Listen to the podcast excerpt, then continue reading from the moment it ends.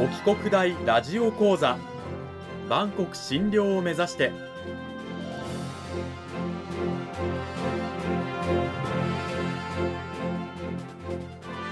番組タイトルにある万国診療とは世界の架け橋を意味する言葉です。この番組はアジアの十字路に位置するここ沖縄にある沖縄国際大学で日々どのような研究や教育が行われているのかを発信していく番組です。案内人はラジオ沖縄アナウンサー小橋川響が務めます。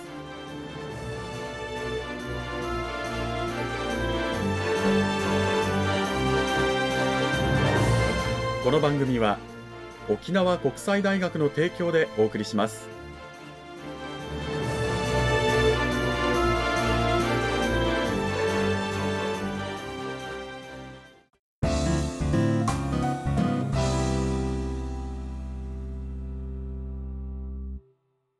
沖国大ラジオ講座今週からは2週にわたって沖縄国際大学法学部地域行政学科の佐藤学先生を迎えてお送りします。佐藤先生今週からよろしくお願いします。よろしくお願いします。こんにちは。さて内容に入っていく前にまずはもう3、4年ぶりとなりますあの佐藤先生自己紹介の方お願いしますはい、わかりました。えっ、と、私は出身は東京です。東京で、えっ、と、大学院の前期課程まで終わって、その後アメリカにいました。アメリカに17年間いて、沖国大というところで仕事をいただけるというので、沖縄にやってまいりまして、でも今年で22年目で、で勉強していることはアメリカ政治をアメリカでは勉強していて、から日本では地方自治をやっていて、で沖縄来てからも地方自治、沖縄の地方自治をずっと勉強してます。であと日米関係というようなことを勉強してきました。大学の授業もそのような授業沖縄の自治とか政策研究だとか、まあ、そのような授業を担当しています。はい、そんな佐藤学先生をお迎えして今週から2週にわたって講義タイトルはアメリカ合衆国を考えると題してお送りしていきたいと思います。先生の研究にはアメリカの政治ということもおっしゃってましたけれどもアメリカというともう自由と民主主義の国旗振り役っていうイメージがあるんですが実際そのアメリカ合衆国一体どういった国なんでしょうか？はい私はアメリカにいた頃にアメリカの大学でアメリカの学生にアメリカ政治を教えていた経験があります。アメリカ政治を教える上での主流的な考え方を私も教えてたんですけど特にこの10年ほどのアメリカを見ているとその時に教えていたことが違うんじゃないかで要するにその私たちが考えているアメリカ合衆国あるいはアメリカ合衆国の政治の在り方政府の在り方は言われてる通りのものじゃもしかしたら違うんじゃないかないんじゃないかっていうそんなことをちょっとお話ししようかと思ってます。はい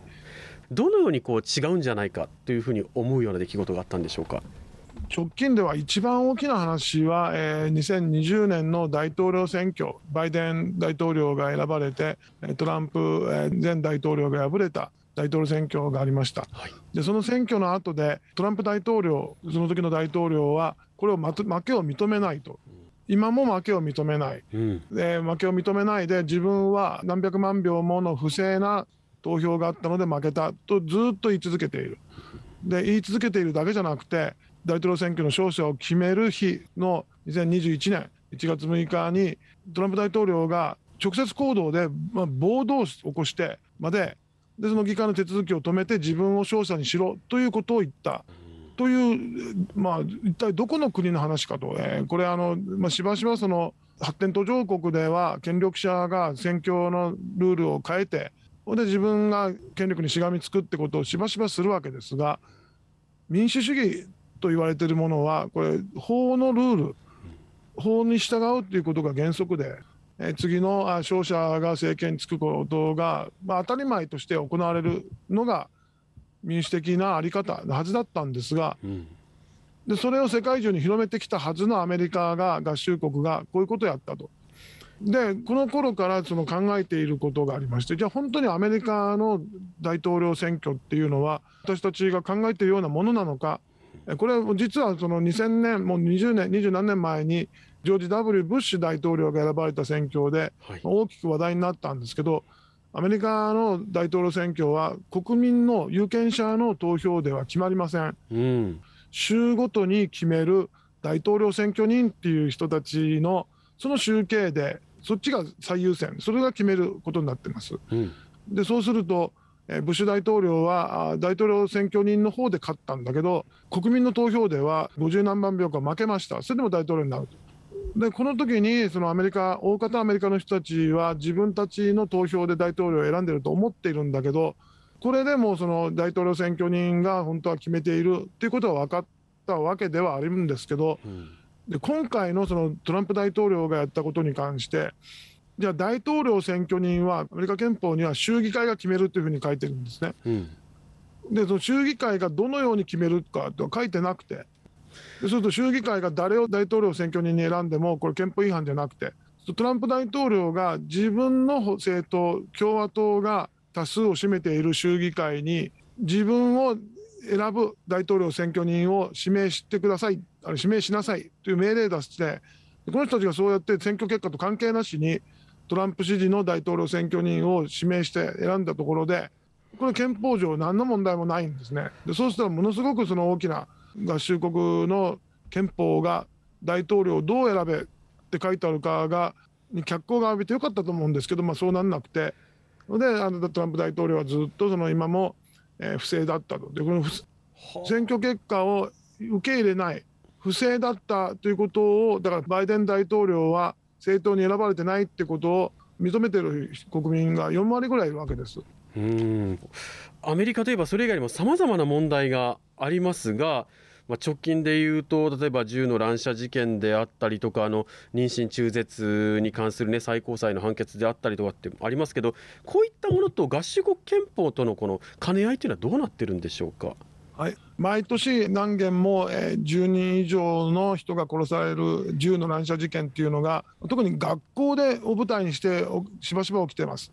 で割と最近の、えー、事件の後で議会が銃規制を決めたんですけどもこれ非常に緩い規制で実際に弾を何発も連射できるような銃を犯罪者からですら取り上げるってことが不可能なそういう規制でしかありません。うん、でこれは何でかというとアメリカの連邦最高裁判所っていうのがアメリカの憲法修正第2条っていうのがあるんですけどそこにある文言が、えー、武装する権利という文言があるんですけども、うん、これを個人が武装する権利であるとそれを、えー、保障しているというふうに、えー、14年前に判決決め決めてしまって、うん、でこれ決めてしまったのでこれ判例が重視される国なのででもうあと銃器規制できないんです。どれだけこう悲惨な事件が起こったとしてもそういう判例があるということになってしまったんですが、はい、6月で言えばあの人工妊娠中絶に関してはすごく大きな判決がありましたよね。はい妊娠中絶を女性がそれを決める権利を持つという連邦最高裁判所の判決が49年前に出ました。でこれで女性がまあ合法的に安心して妊娠中絶を行うことができるようになったんですけどでこれを今回連邦最高裁判所は憲法には妊娠中絶の権利というようなことは一言も書いてないと。でこれを根拠としてこの権利はないと。だからその、えー、州ごとにいくらでもそれを、えー、禁止することができるということに判決を下しました。で多くの州はもう女性は妊娠中絶ができなくなってます。うんでアメリカといえばやはり出てくるのは人種差別問題とか人種問題なんですけどもいわゆるネイティブアメリカンだったりアフリカ系アメリカ人だったりっていうこともあります。この辺りは現在どうなってるんでしょうか？ネイティブアメリカンの、えアメリカインディアンって言われる人たちの権利というのは、まあ、アメリカ国内で政治問題になることがほとんどありません。うん、で例えば憲法上まだアメリカの憲法の条文にはまだ残っているんですけどもインディアン not taxed アメリカ合衆国の課税対象でないインディアンは連邦議会の議席数を決めるための人口調査国勢調査のカウントから外すと。人扱いとして勘定しないっていう条文がまだ残ってます。これはなぜネイティブアメリカンの人たちは100年前に国籍は獲得してるんですけど法律によって、うん、でも法律の上位の憲法はまだそのまんまですじゃ現在のアメリカの中でこうネイティブアメリカンに関する問題というのはそもそも問題意識にすら上っていないということなんでしょうか？ということだと思う。ネイティブアメリカンでアメリカンネーションっていう人たちの権利は形はまだ残ってるんです。でそうするとそこではその州アメリカの合衆国の州ではタバコを売っちゃいけないとか酒を売っちゃいけないとかいうような州でもネイティブアメリカンの人たちが経営しているカジノでは売っていいとだからネイティブアメリカンの権利っていうのはカジノで酒タバコを売っていい権利だあるいはカジノを開く権利だという話でアメリ大方のアメリカの人たちはそこで話が終わっちゃってますね。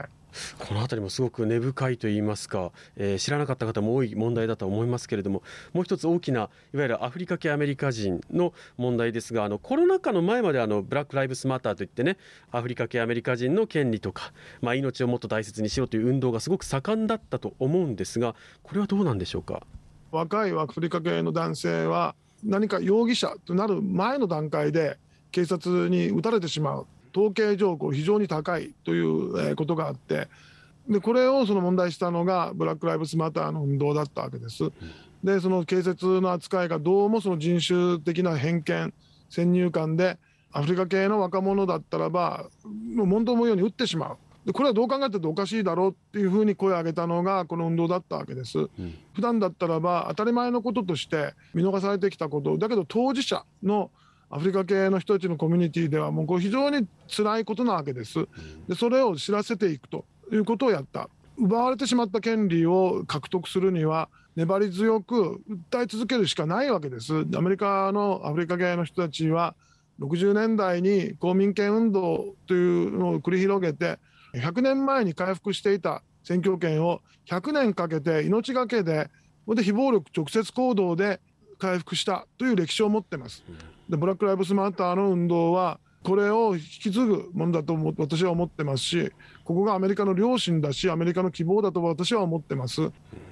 60年代の公民権運動の時のようにこの自分たちの権利とか人権というものをもっと尊重しろということで行動を起こす人々が今もたくさんいるというのがアメリカのまあ良心であり希望であるということなんですね。そうですねその通りだと思います。この時間は沖縄国際大学法学部地域行政学科の佐藤学先生にお話を伺いました。佐藤先生どうもありがとうございました。ありがとうございました。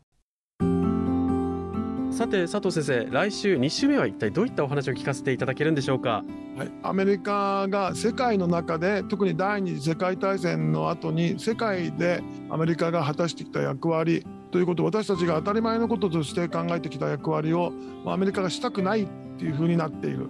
そういう中で今私たちはアメリカをどう見るべきなのか最後はそういう話をして終わりにしたいと思います、はい、来週もぜひお聞きください。